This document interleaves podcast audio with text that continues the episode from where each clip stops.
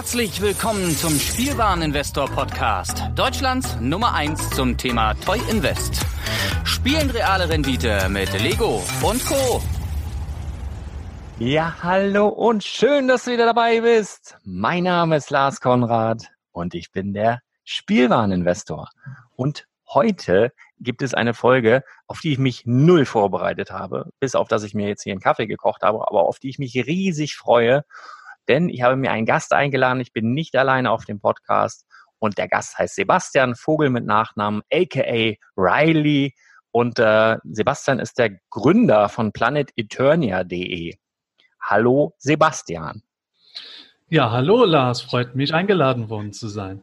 Ja, super. Also ich habe gerade schon im Vorgespräch erwähnt und eben nochmal, das ist wirklich, ich habe mich auf ein Interview noch nie so wenig vorbereitet wie heute. Aber das ist eher ein Kompliment als irgendwie despektierlich gemeint, weil ich mich irgendwie wohlfühle bei dem ganzen Thema. Ich bin mit Sicherheit nicht auf der Höhe der Zeit, da werden wir gleich noch zu gucken, was da gerade so alles aktuell ist, aber ich fühle mich sehr wohl.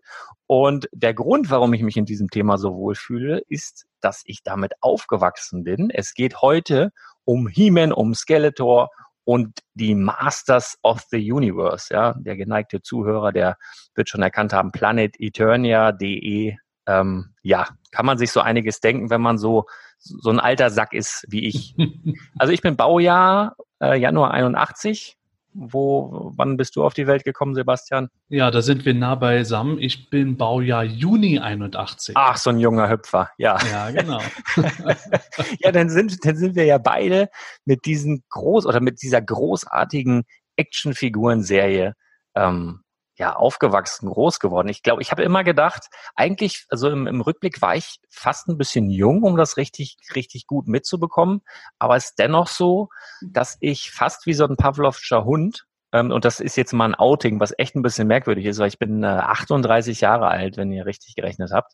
Ähm, ich bin ein erwachsener Mann, stehe mitten im Leben, aber wenn ich dieses bei der Macht von Grace. Und dann diese, diese Szene, wo der mit dem äh, vor, vor diesem Schloss steht und sich verwandelt, kriege ich jedes Mal Gänsehaut. Ich kann das nicht abstellen. Ist unfassbar. und die ist ja sau schlecht. Die, die sehr, das ist ja, wenn du das heute siehst, ist ja sau schlecht. Aber der zieht sein Schwert, dieses Geräusch und dann zack und dann bin ich äh, bei den Hörspielen nicht so. Da hat er auch immer gesagt, ich habe die Zauberkraft, das habe ich nie verstanden, das fand ich immer voll doof.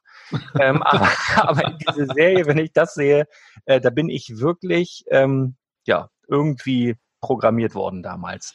Ja, das erstaunt mich sogar noch ein wenig, weil normalerweise sind die deutschen Fans eher auf die Hörspiele geeicht. Ja, ich muss auch sagen, die Hörspiele haben mich damals ähm, wieder zu Masters zurückgebracht, weil ich hatte eine sehr, ist jetzt echt schon lange her. Im Übrigen habe ich mal kurz geguckt, weil wir bei lange her sind, ähm, planeteternia.de, bin ich Mitglied seit dem 8. September 2003. Ähm, Ach, da bist du ja im Grunde ein Mitglied der ersten Stunde fast. Ja, weiß ich nicht. Wann seid ihr gestartet? Ja, das war Ende 2002 war die Seite im Grunde online, aber tatsächlich 2003 ist die wirklich durchgestartet erst. Ja, siehst du. Wir haben den offiziellen ja. Geburtstag im Mai. Ja, dann bin ich ja wirklich sehr, sehr nah dran.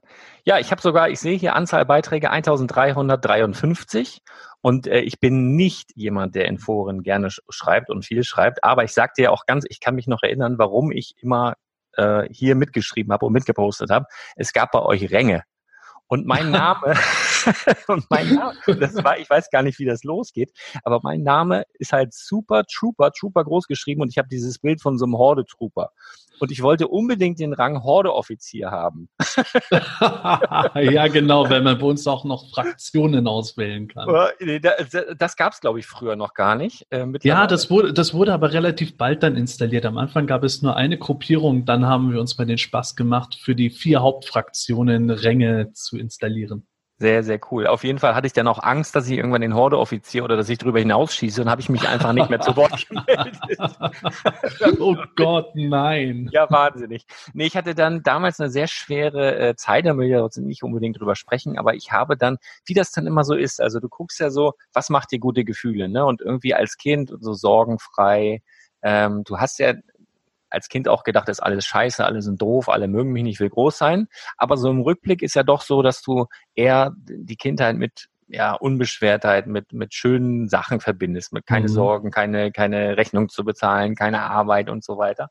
Und da waren Masters für mich halt wirklich, ähm, ja, etwas, was mich sehr glücklich gemacht hat und eben auch die Hörspiele. Und damit ging es bei mir damals los, dass ich wieder angefangen habe. Ja, ebenso 2003, da habe ich dann auch eure Seite gefunden. Und da habe ich angefangen, diese Europa-Hörspiele zu sammeln. Die hatte ich relativ schnell alle ähm, komplett. Und dann auch die Folge 37, die war damals sehr selten, ich weiß nicht, wie es heute ist. Ähm, und dann war mir das aber nicht, oder beziehungsweise ich war fertig, ich weiß nicht, ob du das kennst, aber grundsätzlich, das kenne ich auch von meinen Lego-Hörern, dass der Mann hauptsächlich ähm, so, ein, so ein Jagdinstinkt hat, dass man immer irgendwas jagen kann. Und das ist ja das Geile beim Lego-Investment und das war auch damals das Geile als Masters-Fan, dass man immer auf Flohmärkten, dass man im Internet, dass man immer irgend, irgendwas kann man immer jagen. Ja, richtig. Und jetzt hatte ich diese Kassetten voll.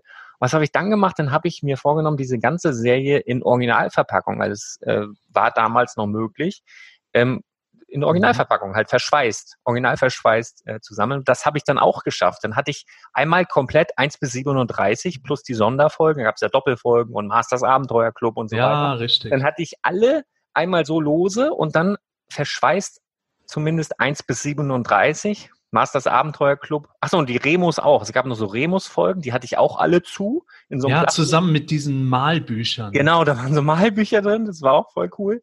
Genau, das, dann war das halt auch irgendwann voll, dann habe ich das irgendwann wieder verkloppt. Die offenen habe ich noch hier oben irgendwo rumfliegen. Genau, und dann ist man aber über die Hörspiele dann, ach guck mal hier, äh, ja, äh, äh, Figuren und dann ging es auch irgendwann los mit diesen Masters 2000X oder wie die hießen. Ja, ich habe jetzt eigentlich schon gedacht, dass du jetzt kommen würdest, nachdem du alle Hörspiele auf die Weise gesammelt hast, hast du gemerkt, es gibt ja auch die Hörspielkassetten bei diesem besonderen Doppelset, das heute ultra selten ja, ist und dann hast du ja. es darauf angelegt. Ja, ähm, damals war das, also ich glaube, so mit meinem Mindset, was ich heute hätte, hätte ich das hier mit Sicherheit schon ein, zwei Mal irgendwo hängen ähm, also ich weiß nicht, sag mir mal den Marktwert. Also wir sprechen wahrscheinlich über, über diesen Doppelpack mit He-Man und Skeletor mit der Kassette in der Mitte. Ja, genau. Ähm, das war damals so bei 2000 Euro. Ist das so geblieben?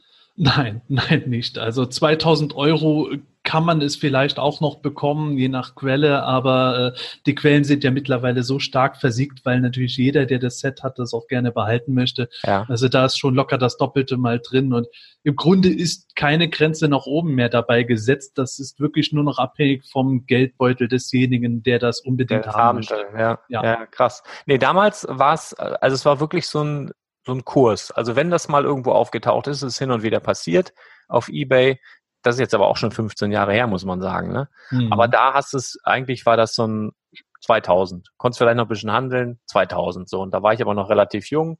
Und 2000 war dann damals für mich echt, äh, ja, schwer zu realisieren, muss ich ganz ehrlich sagen. Ähm, das ist genau. auch für heute, für heutige Verhältnisse bei vielen schwer zu realisieren. Ja, das, das stimmt, das stimmt. Ja. Aber äh, so als Lego-Investor ähm, oder als Lego-Fan ist man da, ich sag mal so, selbst neu im Laden kostet ein Set aktuell 800 Euro das ist, äh, da sind die Preise schon noch ein bisschen härter irgendwie. Also man ist ja, natürlich. Also, ja, das ist bei den Masters natürlich auch so eine Sache. Gerade der Vintage-Bereich mit den alten Sachen, die Preise, die sind da schon in die Höhe geschossen. Ich weiß auch, dass dieses Doppelset auch seine 10.000 verschlingt und mhm. darüber hinaus. Deswegen, da gibt's keine Grenzen mehr. Und äh, das ist wie bei den ganzen Sachen von den Masters aus den 80er Jahren. Das ist in den letzten zehn Jahren dermaßen in die Höhe geklettert. Das glaubt man gar nicht. Was früher schon als teuer angesehen wurde, wäre heute ein Schnäppchen zu dem Preis. Mhm. Ja, Wahnsinn. Ja, dann waren wir wahrscheinlich nur mit unserer Gesinnung noch, noch recht früh, hätte man das gewusst, ne? dass man zehn Jahre weiter vielleicht mehr Geld hat und dementsprechend dann eben auch mehr dafür ausgegeben werden kann und ja. wird. Ne? Aber gut, erzähl mal, wie, wie bist du überhaupt dazu gekommen, Planet Eternia ins Leben zu rufen? Bist du so ein Hacker oder, oder hast du dir irgendwie, wie, wie ist das, wie ist das überhaupt passiert? Nein, überhaupt nicht. Ich muss dazu auch sagen, äh, ich bin äh, gar nicht derjenige gewesen, der Planet Eternia als solches kreiert hat. Das war damals mein äh, guter Freund und geschätzter Kollege, der Manuel Miesner. Der hatte die Idee für Planet Eternia gehabt und hat, weil er Programmierer war, da sich eine Seite erstellt, die eigentlich mal das Ziel hatte, dass man so eine Art äh, Toy Guide dort hätte, dass die Leute dort eine Such- und Findenliste hätten, wo sie dann äh, Zubehör oder Figur XY eingeben können, dann sehen sie, wer in diesem Netzwerk das hat. Das hat sich aber relativ schnell zerschlagen und dann hat er einfach die Seite ganz normal mit Forum laufen lassen. Und äh, da war die gefühlt äh, eine Stunde online sozusagen. Dann hat er mich damals kontaktiert. Wir kannten uns vorher noch überhaupt nicht. Und dann bin ich mit eingestiegen für den, sagen wir mal in Anführungszeichen, redaktionellen, konzeptionellen Teil. Mhm. Und von also, da an haben wir die Seite dann wirklich so geschaffen, wie sie heute auch bekannt ist, dass das eben eine Fanseite ist, wo wir dann ganz viele Aktionen immer gemacht haben, über Thementage bis zu Weihnachtskalender ja, genau. ja, Reviews, also Rezensionen, dann kam der Podcast irgendwann dazu. Das haben er und ich dann im Grunde zusammen geschaffen, bis er sich irgendwann mal dann doch verabschiedet hat, weil das Privatleben dann doch zu arbeitsintensiv war. Ist er jetzt etwa erwachsen geworden oder was? Nein, das nicht unbedingt. Schreck, um Gottes Willen, um Gottes Nein, nein, das nicht. Aber also so eine Seite macht natürlich enorm Arbeit und das war auch eine grandiose Partnerschaft. Aber ja, irgendwann hat er einfach nicht mehr die Zeit gehabt, um so viel in die Seite zu investieren, wie nötig gewesen wäre. Und jetzt sind wir im Grunde ein Trio, das das äh, gemeinsam betreibt. Und der Manuel ist aber immer noch bei unserem Podcast regelmäßig dabei. Ah, witzig. Also der Name sagt mir tatsächlich auch noch irgendwie was. Also ähm, dabei habe ich es tatsächlich nicht so mit Namen. Also ich muss kurz, äh, die einzige Vorbereitung auf dieses Interview war, dass ich mir deinen Namen aufgeschrieben habe. Ansonsten nichts. Also ich will wirklich, ihr habt da so eine Behinderung, glaube ich. Also ich war auch früher oh zwei Jahre mit Leuten in der Klasse und manche, zu manchen habe ich immer nur du gesagt und Hallo und so ging auch. Also ich, ich kannte die, aber ich wusste nicht, wie die heißen. Also ganz komisch. Mhm. Naja, gut. Ähm, ja, und dann bin ich ja relativ zügig dann irgendwie dazugestoßen und ich meine mich dann zu erinnern, dass dann, also ich weiß nicht, war das schon 2003 oder wann ging das los mit dieser Masters-Serie, wo sie diesen Cartoon neu aufgelegt haben und die Toyline ja, genau. Das, das war tatsächlich, also in, in den USA war das 2002, wo es losging. Deutschland war ein bisschen dahinter. 2003 gab es dann ein großes Kick-Off-Event in Hamburg auch. Und ähm, ja, 2003 eben auch das Jahr, in dem wir durchgestartet sind, zeitgleich mit dem Start der 2000X Toys in Deutschland. 2000X ist ja nur der Fanname für den damaligen Relaunch der Masters gewesen der leider recht kurz gehalten hat, aber ja, ja das war unser Kickoff. Also das ähm, war am Anfang, ähm, ich war dem Ganzen so ein bisschen skeptisch gegenüber, weil das halt sehr anders aussah. Ne? Also der hm. allein der Schriftzug sah ganz anders aus. Also es hat mir ich hätte es so im Retro-Stil besser gefallen, aber dann habe ich angefangen, den Cartoon zu gucken und irgendwann und irgendwann habe ich mir gesagt, ey, wie geil ist das eigentlich? Ich kann zu Toys R Us gehen und habe wieder ein Masters-Regal. Und dann irgendwie, zack, hatten sie mich und dann hatte ich wirklich alle von diesen 2000 äh, X mit Streitwagen von Skeletor mit, also waren ja richtige Toys, kannst du sagen. Ja, genau eigentlich für Kinder gemacht, richtig. Richtig coole Sachen fand ich eigentlich. Und ich fand auch diesen Cartoon ziemlich cool, muss ich ganz ehrlich sagen. Da hat, glaube ich, der Dieter Klebsch den Skeletor auch gesprochen. ja, richtig. Ziemlich cool fand. Also der hat mir auch gefallen. Ich habe auch irgendwann damals dann über euer Forum, hat mir irgendwie, ich weiß gar nicht, wer das war, ähm, hat mir mal die ganzen Folgen, die letztendlich äh, erschienen waren, ähm, so auf DVD zur Verfügung gestellt und hatte dann sogar so eine, ich weiß gar nicht, es waren zig DVDs und hatte so, so eine ganze Bilder, wie sagt man so, wie, wie bei lustigen Taschenbüchern kennt man ja so diesen, so ein Rückenbild. Und wenn du die alle nebeneinander gestellt hast, hast du echt ein Riesenregal und ein riesen Mastersbild gehabt. Das war total der Freak. Ja, witzig, dass du das sagst. Das hatte ich auch so. Was? Aber, diese aber du warst es nicht. Nein, ich war das nicht, aber ich glaube, die DVDs, da verwechselst du was, weil die DVDs mit dem Rückenbild, das war von der alten Serie aus den 80er Jahren, die Ach, damals erschienen ja, gut, sind. Kann sein, dass ich das ja. ja, weil das ist ja bis heute bei den Fans so eine gewisse Tragik. Äh, diese 2000X-Sachen wurden am Anfang relativ äh, stark abgelehnt, aber der Zeichentrick, der hat sofort seine Fans gefunden, wird bis heute immer noch hoch gelobt, hat es aber nur auf ganz wenige Folgen geschafft ja. und in Deutschland ist auch nie die gesamte gesamte Serie in Deutsch erschienen. Aha. Ich erinnere mich noch an Comics, die dann, ich glaube, die letzten waren dann auch, gab es so Special Cover von einer San Diego Comic Con oder irgendwie sowas. Ja, von Panini. Die haben dann eine, eine der amerikanischen Serien in Deutsch herausgebracht, aber naja, aufgrund von nicht so guten Verkäufen haben sie dann von sechs äh, angepeilten Ausgaben auf fünf reduziert und das letzte war eine Doppelausgabe. Und genau, von einer Ausgabe gab es dann ein Variantcover zu einer Comicmesse. Ja, ja, ich glaube, das habe ich auch alles noch. Also ich habe dann tatsächlich diese ganzen 2000er Sachen Das war, das war aber auch viel. Beziehungsweise jetzt kann sein, dass ich schon wieder was verwechsel, weil irgendwann kamen, da musst du mir mal helfen, da kamen, glaube ich, die Four Horsemen oder wie die hießen. Und die haben dann so eine Art Statuen gemacht, die ziemlich cool aussahen. Das war so ein, wie sagt man, ja, genau. so ein Steinzeug irgendwie. Ja, Resin, glaube ich, war das Material. Ja, ja. Ja, das war ja bei den 2000X Sachen. Mattel wollte da wirklich einen ganz großen Start wieder machen, wie in den 80er Jahren. Das sollte bei Kindern und deren Eltern irgendwo äh, wirklich eine gigantische Marketingmaschine wieder lostreten. Die haben ja auch damit geworben, dass quasi die Kinder von damals nun ihren eigenen Kindern das zeigen könnten, obwohl die meisten von uns damals gerade mal Anfang bis Mitte 20 ja, ich, waren. Genau, meine Frage an dieser Stelle. Meinst du, die waren vielleicht irgendwie zehn Jahre zu früh dran damit? Ah, das kann man schwer sagen. Allein der Designstil würde aus meiner Sicht heute nicht mehr eins zu eins funktionieren, weil das schon, das war ja wirklich sehr detailreich gemacht, aber zugleich ein bisschen so amerikanisierter Anime ja, mit genau. Einfluss. Das würde, glaube ich, heute nicht mehr so eins zu eins funktionieren, wobei ich denke, mit ein bisschen Tweaken würde es klappen wir müssen noch mal schauen. Mattel möchte ja gerne jetzt einen neuen Masters Kinofilm machen und dazu kommen dann ja. natürlich Aussagen. Vielleicht funktioniert das ja dieses Mal besser. Also ich ja, muss aber, aber sagen, ich glaube, dieses Gerücht oder diese, ich glaube, es gab es vor 15 Jahren auch schon, dass immer vor wieder. Vor 20 Jahren. dass immer wieder ein neuer Regisseur und jetzt gibt's wieder einen, jetzt macht das Sony, jetzt macht das der und der.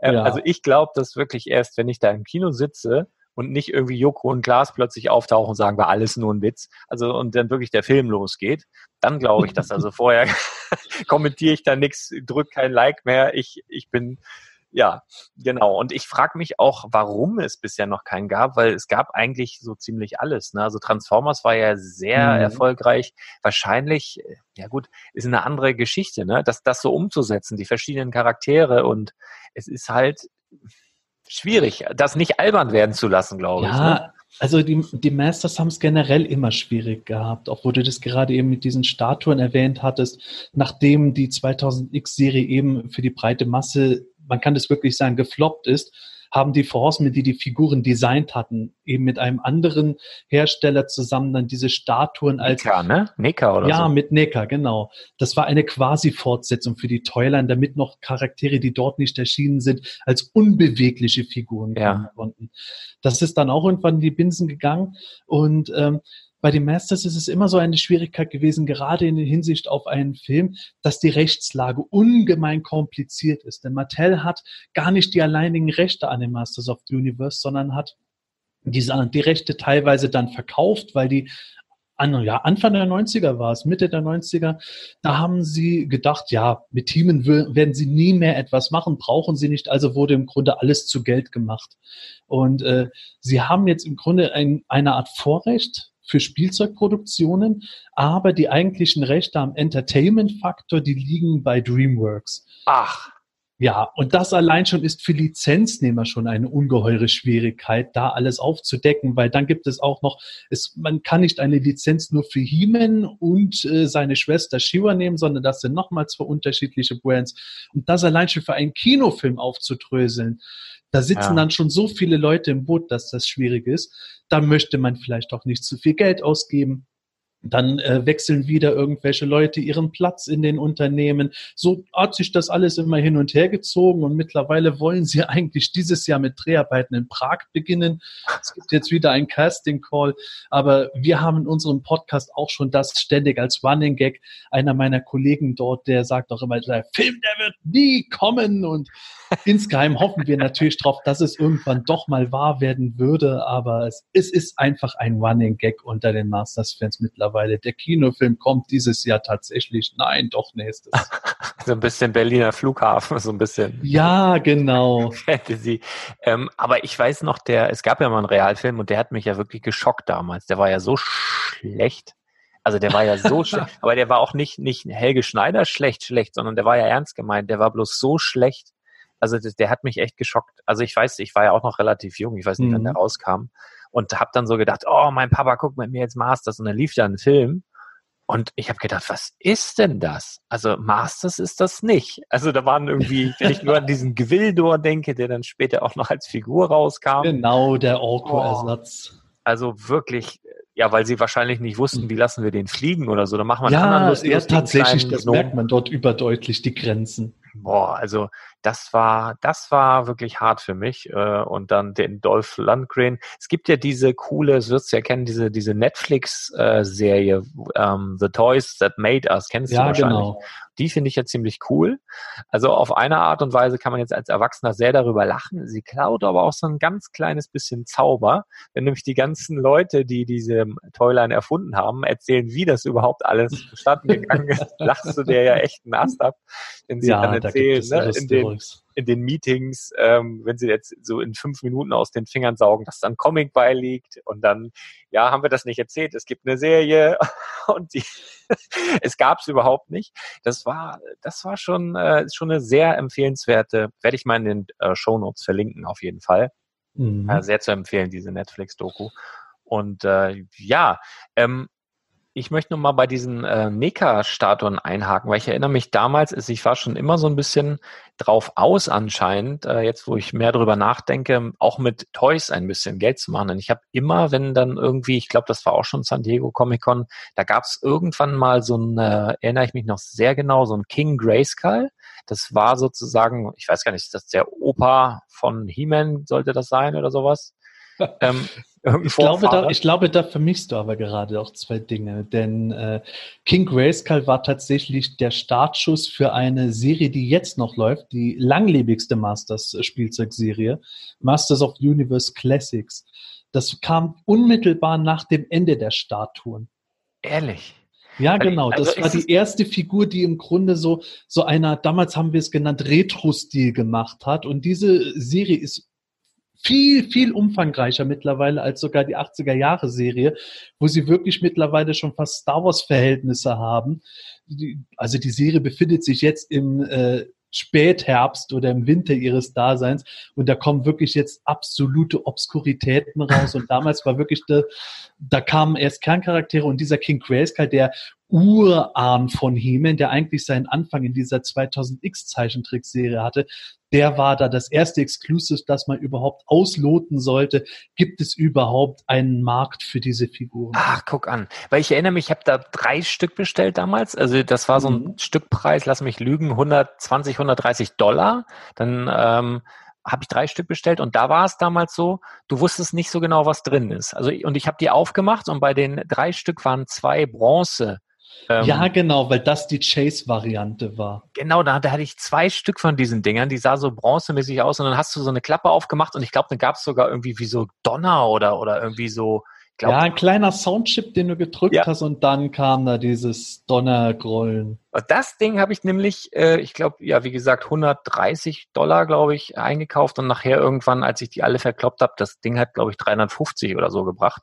Mhm. Äh, ich meine aber Euro oder 330. Ich habe neulich mal geguckt, äh, ich glaube, der ist nicht mehr so hoch an äh, im Preis, aber äh, weiß ich nicht. Also ich, ich beobachte den Markt halt gerade nicht so akut, aber da erinnere ja. ich mich halt noch dran. Ja, da gibt es mittlerweile andere Sachen aus der Serie, die noch äh, mehr gewollt sind, aber der King Grayskull, der wird immer noch recht hoch gehandelt, vor allem eben diese bronzene Version, die ihn als Statue zeigen sollte. Mhm. Und äh, der Preis ist nicht ganz ohne, aber der Markt hat da ein bisschen nachgelassen, weil einfach doch relativ viele Exemplare auf dem Markt erschienen sind und jeder dann irgendwann seins bekommen hat. Und dann hatte ich noch, das müssen ja dann auch schon diese Dinger gewesen sein, da gab es eine Hero. Hero. Ich weiß gar nicht, wer Hero war. Das ist auch ein Vorfahr von He-Man. Ja, okay, den hatte ich auch. Und den hatte ich, glaube ich, äh, also wie, da gab es drei oder vier Farben. Also das war so ein Typ, mit, der sah so ein bisschen aus wie der Bruder von Shira, fand ich. Ähm, und der hatte so einen Stab und den konntest du oben aufmachen und da waren so Edelsteine drin. In grün, in lila, in weiß ich nicht, was da noch war. Ja, grün, lila und rot. Genau. Und äh, das, das Schlimme daran war, dass das aber nicht die einzigen Varianten waren. Vor allem hat man noch, das nicht in der Verpackung gesehen, sondern es gab dann auch noch unter seiner Rüstung einen Sticker mit einem San Diego Comic Con Button drauf, wenn diese Version auf der Convention selbst erschienen ist. Und andere, die online erschienen sind, die waren ohne diesen Button. Also du ah. kannst da ganz viele Heroes nebeneinander sammeln, wenn du wirklich in dem Maße komplett sein willst. Ah, guck mal, das, die, die Info hatte ich damals noch nicht. Aber ja, ich, hatte, ja. ich hatte schon vier Heroes. Ich hatte dann diese drei Farben, die es offiziell gab. Mhm. Und ich habe irgendwo über eBay.com damals ein, äh, ja, wie sagte man, Testshot oder sowas bekommen. Und mhm. da hatte ich, also die vierte Variante war ein äh, Klarsichtstein. Also die hatte grün, rot, was gab's da noch? Lila und genau. durchsichtig sozusagen. Also die vier verschiedenen hatte ich. Da war ich voll der Hengst damals. Das hatte kein Ja, da, das war der totale Wahnsinn. Das war auch in der Zeit des absoluten Hypes um diese Toyline, wo man wirklich dann Blitzausverkäufe hatte, weil das wurde ja alles über eine eigene Shopseite von Mattel angeboten mit einem Startschuss und um 18 Uhr unserer Zeit wurde dann ein Artikel angeboten und teilweise zu der Zeit hatte man innerhalb von zwei Minuten dann schon alles weg. Ja, war witzig. War das, äh, und dann kam doch irgendwann dieses Matty Collector oder war das das schon? Das war schon das Matty so. Collector. Das hat der damalige Brandmanager eigens für diese Toyline ins Leben gerufen. Da gab es dann noch andere Sachen später, aber das hat Mattel eben vor einigen Jahren dann eingestellt. Cool, aber du ziehst es ja dann tatsächlich durch. Also ich bin dann ja irgendwann auch, äh, ja, ich weiß gar nicht, mir wurde es dann irgendwann zu viel, beziehungsweise wir sind doch umgezogen, dann habe ich die Figuren verkauft, dann habe ich die Kassetten, die original verpackten Kassetten verkauft, die anderen habe ich, wie gesagt, noch. Mhm. Ähm, aber du ziehst es ja eisenhart durch. Was ist für dich das Besondere an dieser Toyline? Was, was hält dich bei der Stange? Das ist tatsächlich eine Frage, die ich mich regelmäßig selbst stelle, weil das immer wieder etwas variiert. Ich bin halt sehr stark natürlich mit He-Man aufgewachsen, eben Jahrgang 1981. Mhm. Und neue Sachen kamen bis 1988 zwar raus, aber bis in die 90er Jahre hinein gab es immer noch Produkte in den Läden. Und das ist bei mir dann so verhaftet geblieben, dass ich wirklich ein Großteil meiner Kindheit mit He-Man wirklich assoziiere. Es gibt immer wieder Dinge wie, ich schaue mir ein Fotoalbum an und sehe mich mit einem äh, He-Man-Pulli, der damals von Butinette über ein Muster gestrickt werden konnte oder solche Dinge. Ja. Äh, das hat natürlich dann einen großen Einfluss auf mich gehabt. Und äh, ich glaube, für mich ist äh, das Interessante dabei die unglaubliche Bandbreite, die in diesem Brand steckt. Nicht nur was das Sammeln betrifft, da kann man ja wirklich, es gab ja alles von ja. He-Man, was man sammeln konnte, aber auch was so an Geschichten dahinter noch steckt, wo ich sage, das ist für mich ein bisschen so die die kleine Version von Star Wars, wo viele sagen, bei Krieg der Sterne, da findet man irgendwie alles, da findet man Science Fiction, da findet man Fantasy, da findet man Märchen und äh, Action, Abenteuer, Spannung, alles drin. Und das ist bei den Masters auch tatsächlich vorhanden. Das war halt wirklich schon noch diese 80er Jahre Inbegriff, wo man vieles mit der eigenen Fantasie vollstopfen konnte. Und dann hat man heute natürlich so ein gewisses Bild davon und dann ist es natürlich so, irgendein Lizenznehmer bringt jetzt just diese Figur heraus, die man schon immer ganz gerne mochte, in dieser einen Farbvariante aus diesem einen Comic, das man am liebsten damals gelesen hat und man ist wieder Kind wie damals. Ja.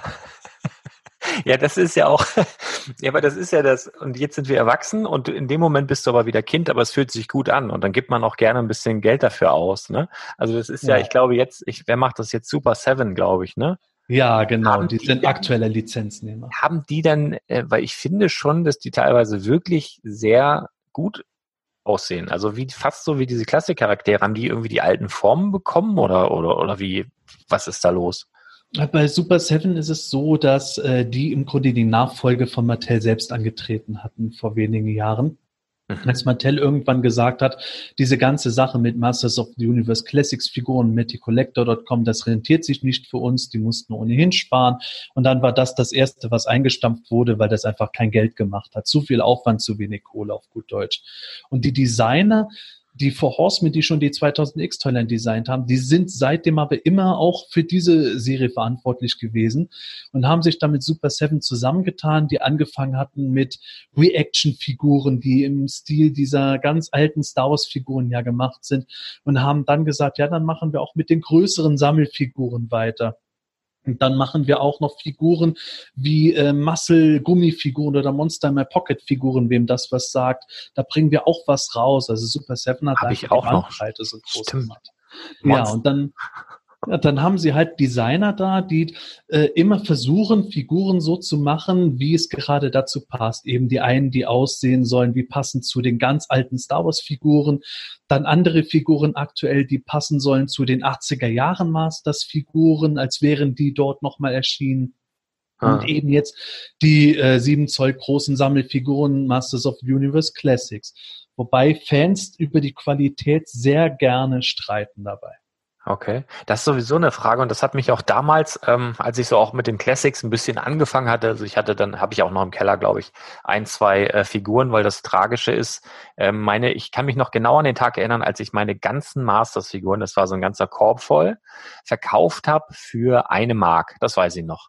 Ich kann mich nämlich noch so genau dran oh erinnern. Gott. Ja, das war schlimm, äh, weil meine Mutter hat irgendwie gesagt, ah, du musst Platz machen und so. Und dann hatte ich so einen ganzen Korb und komm, hau doch weg. Dann fragte irgendwer, kam irgendwie so ein Kind, dann hat gesagt, eine Mark. Und meine Mutter stand da und guckte mich an, du brauchst Platz, ja, komm, weg. Und das, ich kann mich noch so genau dran erinnern, weil ich in dem Moment schon dachte, wie scheiße. Und wir haben noch Alaska Boy verkauft. Das war so ein Wassereis. Mhm. Und eine Packung äh, glaube eine Marke kostet 99 Pfennig damals.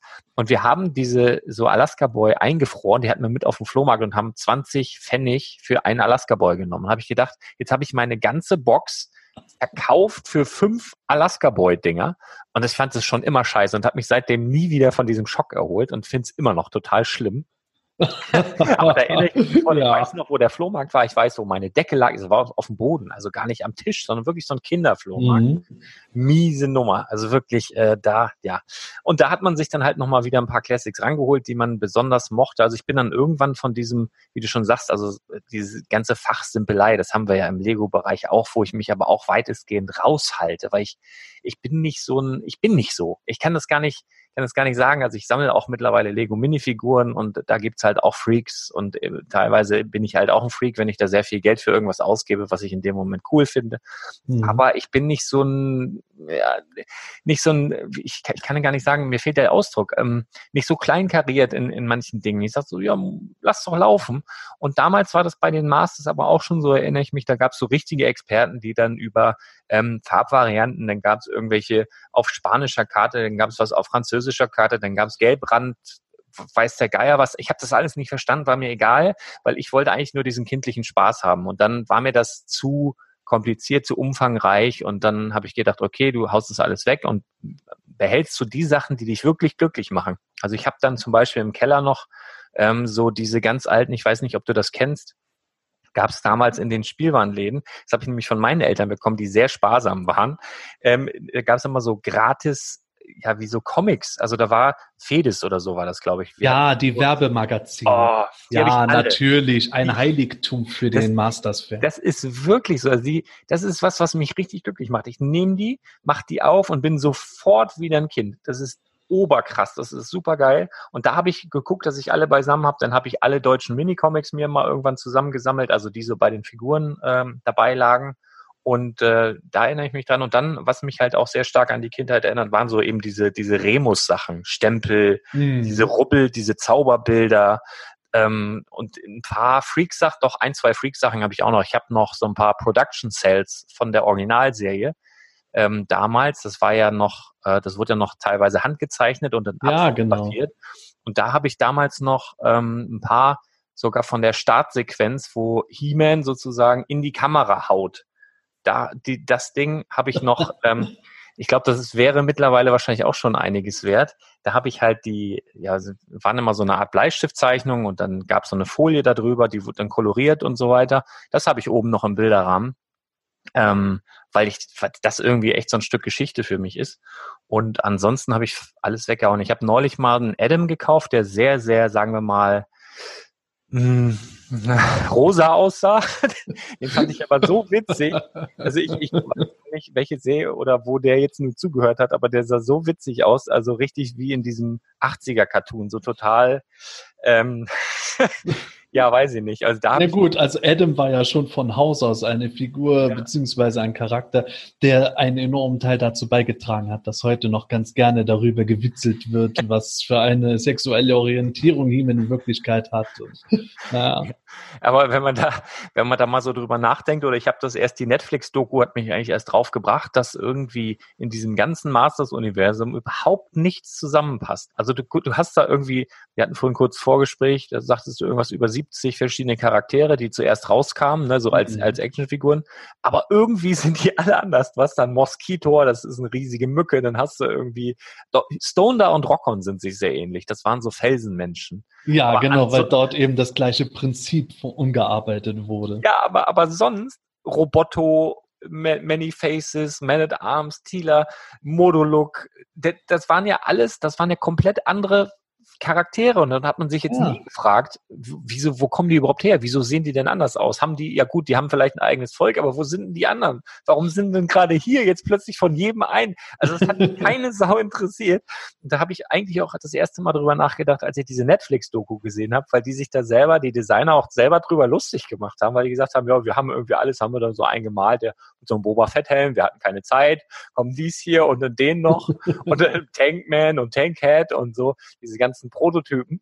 Und dann denkst also das hat für mich einerseits musste ich echt lachen, aber andererseits halt eben ein bisschen so Zauber eingebüßt. Und da habe ich das erste Mal drüber nachgedacht, verdammt, ey, die, die hatten recht, das hat überhaupt nicht zusammengepasst, aber es hat wunderbar funktioniert. Ne? Da, das ist das Besondere an dieser Reihe, dass eben eigentlich, wenn man das auf dem Reißbrett sieht, denkt man sich, da ist ein Fischwesen und da ist irgendwo ein Zottelfisch und ein äh, Stinktier auf zwei Beinen und ein Ninja-Kämpfer. Wie kann man das alles zusammenführen? Aber das ist bei den Masters gerade das Ding. Irgendwie hat es funktioniert. Ja. Das war das Besondere dieser Designer damals. Gut, es gab natürlich auch immer so Dinge wie der Snoutsbau, das war ja ein Kerl mit einem Elefantenkopf, der immer irgendwo für Witze gut war. Der ist nicht so beliebt gewesen, aber äh, die meisten Sachen haben am Ende dann doch funktioniert. Und äh, wenn man das auch von gewissen äh, Punkten aus sich heute betrachtet, wie die Farbkombinationen letzten Endes gewählt wurden für jede einzelne Figur, da sieht man schon, dass da erstaunlich viel Strategie dahinter gesteckt hat, um eben diese Dinge doch irgendwo miteinander kombinieren zu können.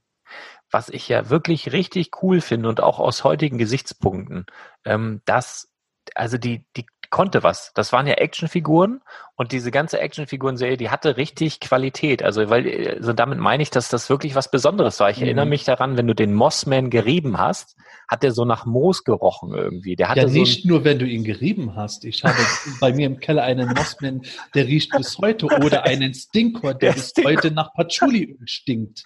Der Stinkor war auch geil. Du hast eine Figur, ja. das kannst du doch heute gar nicht mehr durchsetzen bei den ganzen Veganer-Mamis. Wenn du da eine Figur hast, packst sie aus und das Ding stinkt wie Hupe. Das fliegt doch gleich in gelben Sack. Ja, also, also Stinkor ist ja einer meiner persönlichen Lieblinge, allein wegen genau dem, was du sagst. Der wurde ja schon in dem 80er-Jahre-Zeichentrick nicht eingesetzt, weil damals der Macher gesagt hat, nein, der ist nur für Furzwitze gut, den nehmen wir nicht. Was passiert 15 Jahre später in der neuen Zeichentrickserie? Sie bringen Stinkor und nachdem er eingeführt ist im Finale der Folge, macht der einen Furzwitz. Grandios. Also darüber kann man, kann man eigentlich nur noch lachen und sich freuen. Ja, also, ne, aber das war krass. Du hattest diesen Leech, der konnte sich so an Scheiben backen, denn dieser Snoutsbau, den du gerade angesprochen hast, der konnte mit Wasser spritzen. Dann gab's hier diesen Scareglow, der hat im Dunkeln geleuchtet. Dann, also jeder hatte irgendwie was drauf. Dieses Twistoid Orko konnte sich so drehen. Also irgendwie war bei jedem da ist eine Menge Kreativität halt mit eingeflossen. Das war ja, wie, wie kommt man darauf, eine Figur wie Dragstore zu machen, der im Grunde ein Auto auf zwei Beine, sondern ein Rad im Bauch hat? Ja. Und dann macht man einen Zugstarter in den Bauch rein und dann fährt die Figur durchs Wohnzimmer. Darauf kommt doch kein normaler Mensch. Ja, oder bei diesen Fahrzeugen. Ich habe jetzt gerade den, äh, den ich schon immer krass fand, den ich heute noch krass finde. Ich glaube, der heißt Dragon Walker. Oh ja, der Zirkelschritt. Das ist doch Wahnsinn. Du hast so eine ja. Figur da drauf und äh, wie sich das Ding fortbewegt hat. Das, also selbst unter heutigen Gesichtspunkten ist das ein unfassbar geiles Spielzeug gewesen und auch heute noch geil. Und, ja. Äh, Du kennst bestimmt auch noch Spyro, die Monsterspinne, ja, wo du dann per Batteriebetrieb die über den Flur hast äh, laufen lassen und solche Dinge. Teilweise ganz simple Mechanismen, die auch ursprünglich in ganz anderen Produkten eingesetzt wurden. Aber dort wurde das zu einem Spielzeug, wo man Wochen und Monate mit verbringen konnte. Ja, also das war, das, das hat wirklich riesigen Spaß gemacht. Und das war ja in den 80ern tatsächlich auch die erfolgreichste Toyline der Welt. Also die haben ja damals, Star Wars war ja schon riesig, Mhm. Aber als Masters kam, haben die tatsächlich für einen gewissen Zeitraum Star Wars pulverisiert sozusagen, weil jeder ähm, ja mit den Masters spielen wollte. Und die haben ja auch in der Doku so schön erzählt, dass jede Star Wars-Figur eben neben den Masters irgendwie wie so ein Püppchen aussah, weil die halt so mächtig ja. waren. Genau das war ja die Intention dahinter. Mattel hat sich ja tierisch geärgert, dass sie die Star Wars Lizenz nicht genommen haben.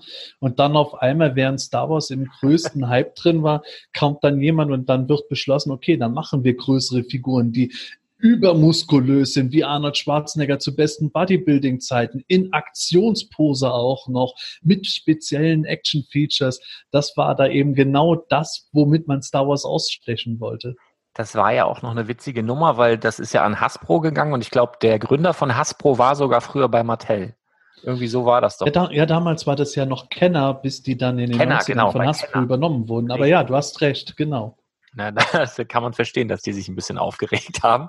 ähm, ja, ähm, wo geht's denn hin mit eurem äh, planeteternia.de? Weil ich habe jetzt gesehen, oder mir ist das, ich muss zu meiner Schande gestehen, ihr seid auch Podcaster und ihr habt sogar ein paar Folgen mehr als ich mit dem Spielwareninvestor. Also jetzt schon eine ganze Ecke über 100, wenn ich das richtig gesehen habe. Und ich habe ja. jetzt auch, ich habe jetzt auch mal reingehört. Also ich muss sagen, bevor ich mit dem Podcasten begonnen habe und auch heute noch höre ich relativ wenig Podcasts. Ich weiß nicht, eben, ich habe mir am Anfang gesagt, bevor ich gestartet bin, ich möchte mich da nicht beeinflussen lassen von irgendwas. Ich will einfach mein Ding machen. Und heutzutage komme ich einfach nicht dazu, weil ich ganz wenig Zeit habe. Ich habe jetzt natürlich schon ein, zwei, drei Mal reingehört und finde es auch sehr, sehr spannend und frage mich immer, wie es hinkriegt, dass ihr da zig Leute gleichzeitig für eine Folge da mobilisieren könnt, weil das ist ja heutzutage, wenn wir alle so einigermaßen erwachsen sind, schon immer eine logistische Meisterleistung, da alle gleichzeitig vors Mikro zu bekommen. Und äh, das habt ihr ja nicht selten geschafft mittlerweile. Ja, ähm, tatsächlich nehmen wir jetzt als nächstes Folge 150 auf, unsere große Jubiläumsfolge, wo wir unsere Besprechung der deutschen Hörspielreihe abschließen werden mit Folge 37. Mhm. Und äh, ja, unser Podcast heißt ja das Hemänische Quartett, ist natürlich ein äh, ganz billiges Wortspiel gewesen auf das literarische Quartett, aber eben passend zu den Masters, denn Figuren wie Clawful und Bassoff waren eben auch schlechte Wortspiele. Und ja. wir haben tatsächlich immer mit vier Leuten angefangen. Das waren ursprünglich drei feste Hosts und wir haben immer einen Gast eingeladen. Das waren meistens eben Fans, die sich gemeldet haben. Und das war tatsächlich logistisch ungeheuer schwierig, weswegen wir irgendwann dazu übergegangen sind und haben uns einen kleinen Pool von Leuten zusammengestellt. Das sind mittlerweile circa sieben bis acht Personen, wobei immer noch drei von uns Grunde in fast jeder Folge dabei sind. Ich habe toi toi toi bisher erst eine verpassen müssen, die live war, während ich gerade im Auto unterwegs war. Aber dann wechseln wir mit den anderen durch, die nicht so oft können und dadurch funktioniert das ganz gut logistisch, weil wir eben auch nicht sagen, wir müssen jetzt zwanghaft jede Woche eine Folge bringen, sondern wir machen ungefähr alle zwei bis drei Wochen eine neue Folge. Wenn seitdem ein Tag nicht passt, suchen wir uns den nächsten Termin raus, wenn jemand mal krank ist oder unpässlich. Eventuell wird mal getauscht mit einer Person Person. Und das funktioniert glücklicherweise ganz gut, aber ist natürlich totaler Nerd-Talk. Ja gut, aber gerade wenn das jetzt jemand hört und ich glaube, da gibt's schon äh, Schnittpunkte bei Lego und bei Masters. Also bei mir war es ja auch so, ähm, ich glaube, ich, glaub, ich habe sogar mit Playmobil damals angefangen, weil ich zu keinen Bock hatte zu bauen. Dann hatte ich Lego, dann kam irgendwann Masters, dann wieder Lego, dann kam Mädels, dann so irgendwie. dann kam Mädels, genau. Ja, das ist die dann kam Biografie.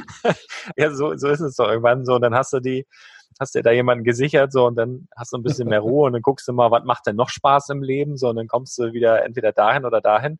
Aber ich ähm, habe jetzt schon öfter festgestellt, wenn du dich mal mit Leuten unterhältst, dass so das Thema Masters, also so in unseren Jahrgängen ist es auf jeden Fall so, da ist sofort jeder dabei. Und das war ja wirklich etwas, was absolut gefesselt hat. Also ich weiß auch noch nach der Schule und wenn das losging, ähm, man, wie gesagt, ich krieg heute, ich kann es nicht abstellen, ich krieg heute noch Gänsehaut. Ich muss auch lachen, aber ich kann es nicht abstellen. Ich kriege jedes Mal Gänsehaut, wenn der sich verwandelt. Und das finde ich merkwürdig, denn es gab ja auch andere Serien, die ich damals, die ich geil fand. Brave Star fand ich stark, äh, Mask fand ich später geil. Dann gab es ja irgendwann, da war ich noch ein bisschen älter, dann äh, Turtles, glaube ich. Da mhm. gab ja auch was war denn das noch? Ähm, Brave Star, Ramrod war hier. Ach, gab coole Serien auf jeden Fall, die dann da aber auch gab alle. es unendlich viele. Die 80er Jahre waren ja im Grunde das Golden Age der Actionfiguren, muss man sagen, wo wirklich Brands aus dem Nichts herausgeschossen sind. Nicht wie heute, wo du wirklich erstmal eine TV-Serie oder einen Film brauchst oder meinetwegen eine Comicserie und dann machst du etwas, sondern nein, da kamen meistens zuerst die Spielzeuge und dann wurde mit Start der Masters, die das als erste überhaupt so umgesetzt haben, dann begleitend erst die Serien gemacht. Ja, oder die Spielzeugserie hat sogar ohne, ähm, ohne begleitende Serie funktioniert. Ja. Also ich erinnere mich noch, ähm, es war Mask oder Mask war ja relativ, auch relativ erfolgreich, also zumindest so in meinem Dunstkreis. Und irgendwann kam dann Starcom, hieß es, glaube ich. Das waren auch Mhm. ziemlich coole Verwandlungsspielzeuge mit so Magnetfiguren und so. Ich glaube, da gab es gar keine Serie dazu. Oder ich habe sie nie gesehen.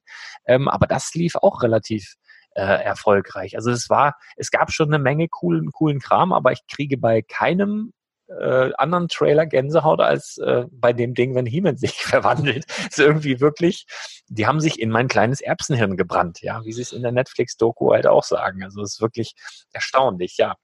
Ja, Ja, das cool. war auch vor allem auf dem, Deu auf dem deutschen Sektor eben so überpräsent. Gerade bei den Amerikanern gab es ja noch viel mehr Sachen, die auch bei uns gar nicht erschienen sind. Aber He-Man war im Grunde die erste Serie in den 80ern, die es eben so groß geschafft hat, über das Fernsehen dann auch so groß zu werden. Und hat, glaube ich, auch genau den richtigen Zeitpunkt gefunden, Anfang der 80er zu starten. Letzten Endes war der Erfolg ja nur relativ kurze Zeit da, weil dann auch der Markt mit so vielen anderen Sachen voll geschwemmt wurde und die Transformers und die Turtles haben dann auch ein gutes Stück von dem Ganzen äh, weggenommen. Aber He-Man ist gerade in Deutschland einfach so überpräsent und stark gewesen. Da haben sich andere Brands einfach extrem schwer getan, ganz lange dagegen anzukämpfen. Es waren tatsächlich erst die Teenage Mutant Ninja Turtles, damals ja noch Hero Turtles. Übrigens. Turtles, ja. Ja, die das dann erst wirklich geschafft haben, so die, sagen wir mal, die Generation unserer kleinen Geschwister dann abzuholen, als wir allmählich aus dem Alter rauskamen. Aber ich fand es trotzdem geil, weil da hat Frank Zander, glaube ich, den Intro-Song gesungen. Fand ich, Ja. hey, jetzt kommen die Hero Turtles, super starke. Ich lasse das mal. Aber genau. so. Ich verstehe dich vollkommen. Wir haben in unserem eigenen Podcast ständig auch äh, Parodien und äh, machen äh, so- so Pseudo-Hörspiele drin. Und wir haben unter anderem dieses geniale Intro dann auch mal parodiert gehabt mit einem unserer Hosts. Und es, es, das ist auch eins dieser Gänsehaut-Themen für viele heutzutage. Ihr, ihr habt ja auch, jetzt wo du das gerade sagst, ähm, ich habe ja damals diese Hörspiele gesammelt und hatte 1 bis 37 voll. Dann habe ich die in Originalverpackung gesammelt, wie gesagt. Und dann habt ihr aber irgendwann auch mal ein Hörspiel rausgebracht, glaube ich. Wenn ich jetzt nicht wieder irgendwas durcheinander bringe. Ähm, ich habe irgend, von irgendeinem Fan Gedöns ein Hörspiel, das weiß ich noch, auch in Originalverpackung, einmal als CD, sogar signiert von irgendwem und auch nochmal als Kassette. Das habe ich auf jeden Fall. Ich weiß Ja, nicht, ich, weiß, ich weiß, was du meinst. Damit hatten tatsächlich wir von PlanDeturnier.de nichts direkt zu tun. Das war damals das gegründete, eigens dafür sogar gegründete Label Heroic. Aha, kann sein. Ja. Heroic mit H-E-A-R, also hören. Äh, Das war damals vom Björn Korthoff, auch ein großer Masters-Fan. Der hat dann tatsächlich in einem Aufnahmestudio Leute zusammengetrommelt und hat dann erstmal ein nicht kommerzielles Hörspiel gemacht und hat sich im Grunde die Erlaubnis bei Mattel geholt, dürfen wir das so anbieten zum Selbstkostenpreis. Wir verdienen nichts damit. Und Da hat Mattel gesagt, ja, wenn ihr nichts damit verdient, dann machen wir das. Und das hat sich dann daraus entwickelt, dass das als CD und als MC erschienen ist. Dann gab es auch ein zweites Hörspiel und da sollte eine ganze Serie mit epischen Geschichten folgen, die auch teilweise dann mit äh, Figuren hier in Deutschland erscheinen sollten, verpackt. Das waren dann wirklich große Pläne mit Drehbüchern und allem. Das hat sich dann aber letztlich dann doch leider zerschlagen, weil eben 2000X nicht so erfolgreich war. Ach, schade irgendwie, ne? Aber ich glaube, wenn das der eine oder andere hört, ich kann mir schon vorstellen, dass ähm, so als Lego-Fan, dass man sich jetzt, ach ja, He-Man gab es ja auch noch und dass man sich dann auf planeteternia.de verirrt und äh, durchaus, ja, sich da verlieren kann. Also das ist mit Sicherheit äh, ein Thema, was so gewisse Schnittmengen hat. Aber du bist gar nicht so der Lego-Onkel, habe ich rausgehört, ne? Ach, nicht äh, direkt. Äh, das ist auch weniger aus Mangel an Leidenschaft als eher Mangel an Bargeld. Und Zeit vielleicht auch, ne? Ja, also ich sehe es ja selber so bei meinen Projekten. Also ich habe halt wenig Zeit für Masters oder was anderes, was es wirklich, äh, ja, der Tag hat eben nur 24 Stunden. wenn man Familie hat oder sowas, äh, die wollen ja unter Umständen auch noch ein bisschen was von einem abhaben. Ja, natürlich. Als Familienvater ist es ohnehin ungemein schwierig, das alles unter einen Hut zu bekommen, wenn man dann auch noch mit, was mit einer Website macht und so. Aber ich bin ja auch nicht nur Masters-Fan, sondern ich habe ja auch viele andere Sachen. Ich sammle äh, mehrere Toylines im Grunde und da gibt es immer Prioritäten, die man nehmen muss. Und ich habe dann irgendwann gesagt, vor ein paar Jahren, als meine Kinder in dem Alter waren, wo sie dann Lego bekommen haben, meine Tochter wollte unbedingt den Lego Star Wars Todesstern haben, um Gottes Willen. Dann, dann gab es den wirklich, dann gab es den als großes Geschenk der gesamten Familie für sie. Der steht mittlerweile, weil sie aus dem Alter wieder raus ist, bei mir unten im Keller. Geil. Und äh, ja, so ein paar andere Building Block Sachen habe ich auch zum Teil. Aber ich habe dann irgendwann gesagt, nein, wenn ich jetzt dieses eine Lego-Set, das mir jetzt gerade gefällt, hole, dann weiß ich genau, ich kann nicht an mich halten, dann möchte ich noch mehr haben und dann steige ich voll ein. Also habe ich bewusst den Cut gemacht und gesagt, ich lebe Lego jetzt nur so aus, dass ich mich darüber gerne informiere, mir die Sachen anschaue, bei anderen Leuten auch betrachte und damit lasse ich es gut sein, sonst ufert das aus. Ja, ja ich mache es ja immer, ich rede es mir immer noch schön oder ich mache es auch tatsächlich so. Ich habe ja wirklich äh, ein Lager, wo, wo es wirklich, wirklich um, ums Investment halt einfach geht. Also ich habe natürlich, du kommst nicht umhin, da selber deine Sachen dann zu haben und Fan zu sein. Das, das geht halt einfach nicht. Mhm. Ähm, aber äh, ja, also ein Großteil ist wirklich so, ähm, was ich halt auch im Podcast predige, was ich lehre, das praktiziere ich halt auch selber. Und äh, ja, da gibt's einiges und da lässt sich halt eine tolle Rendite erzielen. Gibt's das bei den Masters auch, dass es so Leute gibt, die sagen, okay, ähm, ich hole mir jetzt die und die Figur irgendwie ein, zwei, drei Mal, weil ich die in einem halben Jahr, in einem Jahr oder in fünf Jahren verkaufen will? Weißt du da irgendwie was? Ja, natürlich. Und das ist äh, in ganz vielen Bereichen bei den Masters auch so, dass es Leute gibt. Da gibt es wirklich Leute, die letzten Endes vom Fan und Sammler angefangen haben und wollten sich nur ihre eigenen Figuren finanzieren oder ihre eigenen Artikel, indem sie mehrere gekauft und weiterverkauft haben. Die sind teilweise heute auch richtige Händler geworden. Es gibt aber auch so viele Bereiche dabei. Im Moment ist ganz heißer Bereich, äh, nennt sich Action Vinyls. Es sind bewegliche Vinylfiguren, die sind jetzt auch in deutschen GameStop-Filialen bis vor einigen Monaten hier erhältlich gewesen. Die zweite Serie soll jetzt kommen, nicht mehr Blindboxen, aber jedenfalls, das ist von einem Hersteller, der macht ganz viele Serien. Aha. Über, von Alien über Street Fighter bis Transformers ist alles Mögliche dort. Und dort gibt es wirklich gigantische Preisentwicklung, weil die von Haus aus schon seltene Varianten anbieten, im Verhältnis zum Beispiel 1 zu 48. Also von 48 Figuren gibt es nur diese Figur einmal in dieser Bemalung. Dann gibt es insgesamt nur 24 Exemplare von einer anderen. Da werden auch vierstellige Preise mitunter erzielt. Oh, das ist ein enormer Sammlermarkt, allein dort schon. Und ja, das gibt es auch bei anderen Bereichen von den Masters, weil es ja ganz viele Serien gibt. Aber das ist jetzt der erste, der mir einfällt, der gerade wirklich brandheiß ist. Cool, das ist ja interessant. Ja, aber das ist halt so, überall, wo Leidenschaft dabei ist, ne, da äh, ja, ist unter Umständen dann eben auch mit der Leidenschaft vielleicht Geld zu verdienen. Und ja. äh, ich finde aber, es ist eigentlich ein großartiges Thema, weil du hast Spaß bei der Sache und äh, ja, verstehst die Materie vielleicht eher als irgendwelche Aktienkurse oder sowas. Von daher, ähm, ja, finde ich es gut. Also ich werde mir das auf jeden Fall mal angucken, was du gerade erzählt hast. Ich habe jetzt noch mhm. Minimum zwei Fragen an dich. Zum einen, glaubst du an Wonder Bread He-Man? ich, erinnere, ich erinnere mich noch, dass damals, es gab so in den Foren, ja, den gibt's und den habe ich hier und dann gab es auf Ebay immer welche, da haben sie Wonder Bread He-Man verkauft. Das soll ja ein, erklär du mal, wer Wonder Bread He-Man sein soll. Ja, Wonder Bread Heeman hat eine Geschichte, die bis heute letzten Endes nicht ganz geklärt werden kann, woher diese Figur stammt. Das ist eine Heeman-Figur, ganz ohne Zubehör, auch ohne Rüstung. Und die ist ganz anders bemalt. Also für Unkundige, diese Figur würde im Grunde als erstes mit Conan der Barbar assoziiert werden, weil sie nicht blonde Haare hat, sondern dunkle Haare. Sie hat einen schwarzen Gürtel und solche Dinge halt. Und äh, die ist irgendwann aufgetaucht in einem Klarsichtbeutel mit einem Zettel von Wonder Bread, diese amerikanische Brotmarke. Deswegen wurde der Name Wonder Bread Teeman erschaffen. Heutzutage glauben aber die meisten Experten, dass diese Figur eigentlich nichts mit Wonder Bread zu tun hatte, sondern dieser Beipackzettel eher Zufall war und diese Figur als Teil von irgendeiner Promotion ausgeliefert oder ausgegeben wurde Man weiß nicht einmal, wurde die vielleicht per Post verschickt für irgendwelche Gutscheine? Wurde die als Teil einer Verlosung verschickt? Gab es die irgendwo auf dem Krabbeltisch vielleicht auch in einer Filiale?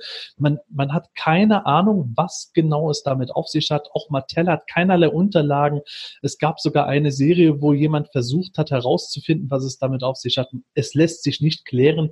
Deswegen wird heute gerne auch von Savage Heeman geredet, statt Wonderboy Heeman, um Irrtümer zu vermeiden. Aber ja, ich glaube tatsächlich, dass diese Figur nicht handgemacht wurde, sondern das gibt es auch, dass viele Leute das schon verglichen haben, weil es eben viele sozusagen Customs oder Nachahmungen Ja, das, das wäre meine Frage, genau. Ja. Ob es die wirklich gibt, ob du glaubst, dass es die gibt ähm, oder ob die wirklich äh, so erschienen ist. Ja, also es, es gibt Leute, die haben das stark verglichen. Es gibt Figuren, die können eindeutig als Nachahmung identifiziert werden, wobei das heute mit 3D-Drucktechnologie natürlich immer schwieriger wird.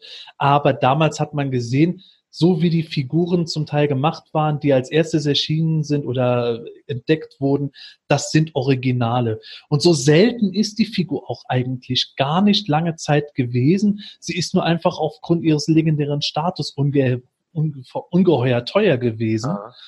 Und heute ist sie schwerer zu kriegen, auch eben, weil es so viele Kopien gibt. Aber ich glaube schon, dass es dieses Original so gegeben hat nur in welchem Rahmen, in welcher Gesamtmenge, das ist halt das große Mysterium. Ja, waren die Masters eigentlich handbemalt oder war das maschinenbedruckt, weißt du das? Das war Maschinendruck, so wie das heute auch noch gemacht wird. Das war dann, äh, ja, Maschinendruck ist das falsche Wort. Du sagst es eigentlich schon. Es ist in dem Sinne handbemalt worden, dass sie eben ihre Schablonen hatten, mit denen okay. das Ganze dann besprüht wurde.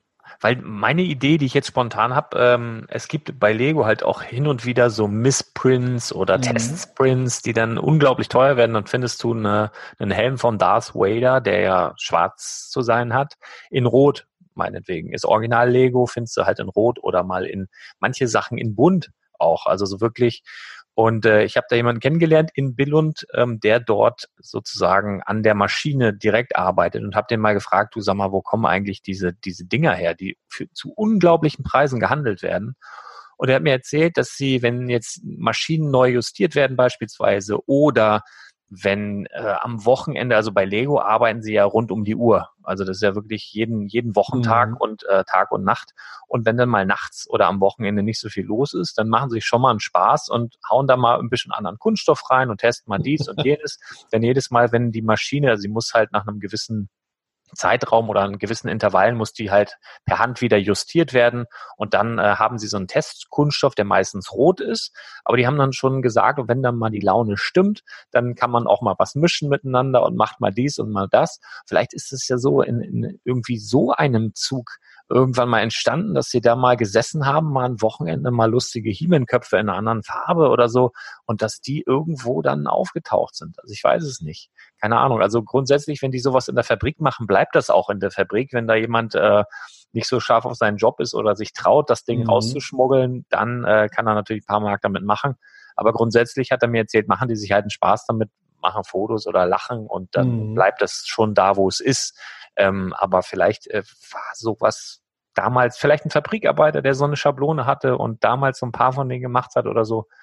Weil, also ist schon, schon ein Mysterium. Also interessiert mich ja, auch das Thema. Sowas ja, hundertprozentig ausschließen kann man das auch nicht. Es sind allerdings zu viele als original identifizierte Exemplare aufgetaucht, ja. als dass man jetzt wirklich sagen könnte, okay, da hat jetzt einer nur mal ein bisschen Spaß gemacht, weil die okay. eben ja auch äh, mit den Schablonen bemalt wurden. Ah. Das ist eben das Seltsame daran. Man hat teilweise auch schon spekuliert gehabt, war das ein Testshot für eine Conan Toyline, die bei Mattel ja auch wirklich mal erdacht war und äh, überlegt war, aber die wurde schon viel früher abgeblasen. Daraus sind ja die Masters dann indirekt entstanden.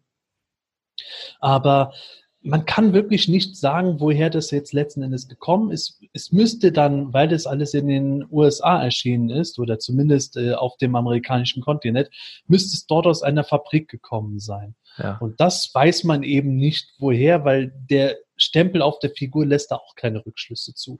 Hast du denn so ein, so ein Kerlchen oder hättest du gern so einen? Nein, ich habe keinen. Ich brauche auch keinen. Ich habe äh, eine neue Version da, davon, eine von den Figuren, die jetzt in den letzten Jahren erschienen sind. Da wurde der nochmal rausgebracht als Wundar Also hat einen eigenen Namen bekommen. Da ist sogar ein äh, Klumpen Brot als Zubehör dabei. okay, das ist schon wieder lustig. Ja, und das Logo von Wonder Bread ist auf dem Rücken seiner Rüstung abgebildet und solche Dinge. Da hat Mattel dann eigentlich dann auch in den Augen mancher Fans nochmal dafür gesorgt, das noch mehr zu verwirren, während es eigentlich nur ein Spaß sein sollte.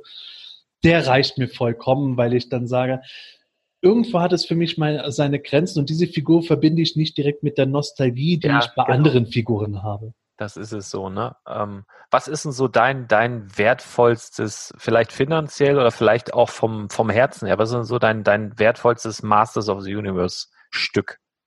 Ah, das ist natürlich immer schwer zu sagen. Wenn ich jetzt alles umfasse, dann ist es natürlich so, dass mein Herz an bestimmten Hörspielen liegt oder mhm. dem Panini-Sticker-Album oder den Werbemagazinen, die du schon erwähnt hast, auch die Minicomics, die bei den Figuren beilagen. Aber wenn wir jetzt nur über die Spielzeuge reden, rein finanziell müsste das sich ungefähr ähm, bei Laserlight Skeletor einpendeln. Oh ja, oh ja. Also genau. der, wo liegt der jetzt? Also der war damals auch schon über 1000, meine ich. Ja, der war damals schon über 1000. Ich habe den glücklicherweise zu einem aus heutiger Sicht Spott. Ja, mu musst bekommen. du sagen, weil deine Frau zuhört, genau.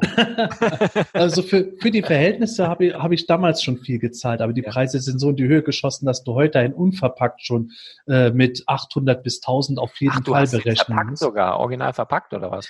Nein, ich habe ihn mit geöffneter Verpackung bekommen ja. gehabt. Also die, der Blister der Verpackung war schon so stark beschädigt, dass man nicht mehr von original verpackt reden kann. Deswegen steht er jetzt ausgepackt in meiner Vitrine. Und ja, der ist heute eben seine 800 bis 1000 bestimmt wert. Das ist schon eine finanzielle Kiste, an die nichts heranreicht. Ich habe ein Castle Grayskull Playset, das vor wenigen Jahren erschienen ist. Das kostet glaube ich, seine drei bis 400 aktuell. Das ist dann nicht ansatzweise so viel. Jetzt kriege ich gerade einen Schreck, aber nicht das Ding von den 2000. Äh Nein, nein, das, das ist leider Gottes nichts wert im Grunde. Das habe ich nämlich gerade, das habe ich gerade, ich hab, äh, war vor kurzem auf dem Flohmarkt und habe ähm, so ein Castle Grayskull hatte ich noch und da hatte ich mit so einem irgend so ein, so ein Knetgedöns, irgendwie so eine He-Man-Statue, auch aus so einem Resinmaterial, der so das Schwert so nach oben reckt. Mhm. Ähm, das stand bei mir unten im Keller. Das musste aber alles weg, weil da Lego hin musste. Das habe ich jetzt vor einiger Zeit, weil es echt lange in der Ecke stand, auf dem Flohmarkt nämlich für einen Apfel und ein Ei versteuert. Ich habe hier gerade einen Schreck gekriegt. Nee, alles gut. nein, nein, das Castle Grayskull, von dem ich rede, das war eben für diese aktuelle Sammlerserie Masters of the Universe Classics gemacht. Ja. Das ist ein Riesentrum. Das hatte eben von Haus aus so viel gekostet gekostet. Das wäre eigentlich der nächsthöhere Betrag, aber ja. der Laserlight Skeletor ist monetär mit Sicherheit äh, stark. Mit dem habe ich auch viele äh, ja, semi-nostalgische Gefühle, weil ich von dem erstmals Mitte der 90er erfahren habe. Den gab es doch nur in Italien, oder wie war das? Ja, Italien und Spanien, genau, weil der, der wurde zusammen mit Laser Power Heeman und den Dinosauriern Aha. erst gegen Ende der Toyline ersonnen und da wurde dann mitten in der Fabrik während, der, während dem Fertigungsprozess gesagt, stopp, Masters of the Universe wird eingestellt. und äh, diese letzten Sachen wurden dann eben auf den italienischen und spanischen Markt rausgeworfen, weil das auch sehr starke Märkte damals waren, wo man die Sachen noch anbieten konnte, weil Europa war ja immer den USA damals ein Stückchen hinterher. Da konnte man es noch zu Geld machen, aber eben entsprechend selten. Und ich habe das in dem berühmt-berüchtigten Toy Hunters Journal Magazin damals, Mitte der 90er, erstmals gesehen, dass es diese Sachen überhaupt gab. Und der Skeletor hat mir sofort gefallen mit seinen leuchtenden Augen, den musste ich haben. Und als ich den dann Jahre später bekommen habe, war das für mich so ein kleines Heiligtum.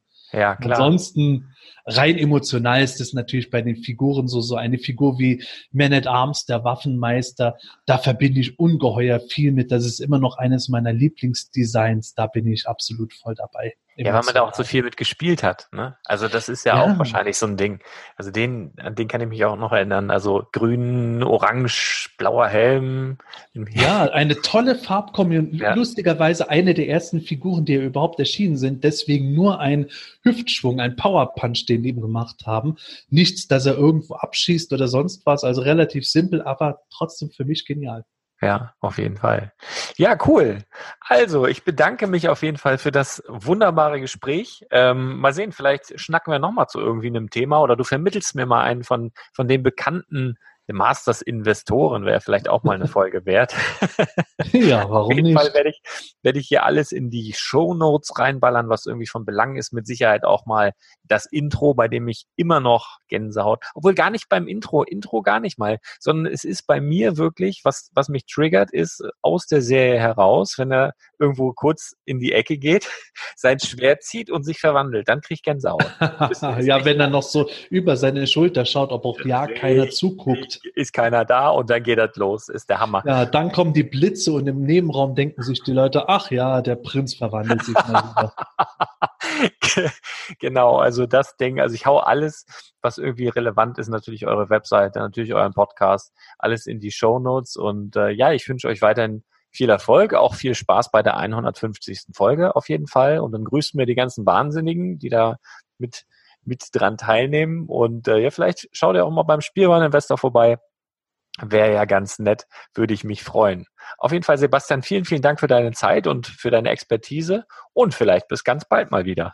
Ja, bitte gerne. Und wie gesagt, Dankeschön für die Einladung. Hat sehr viel Spaß gemacht. Sehr gerne, muss ich zurückgeben. Bis dann. Ciao, Leute.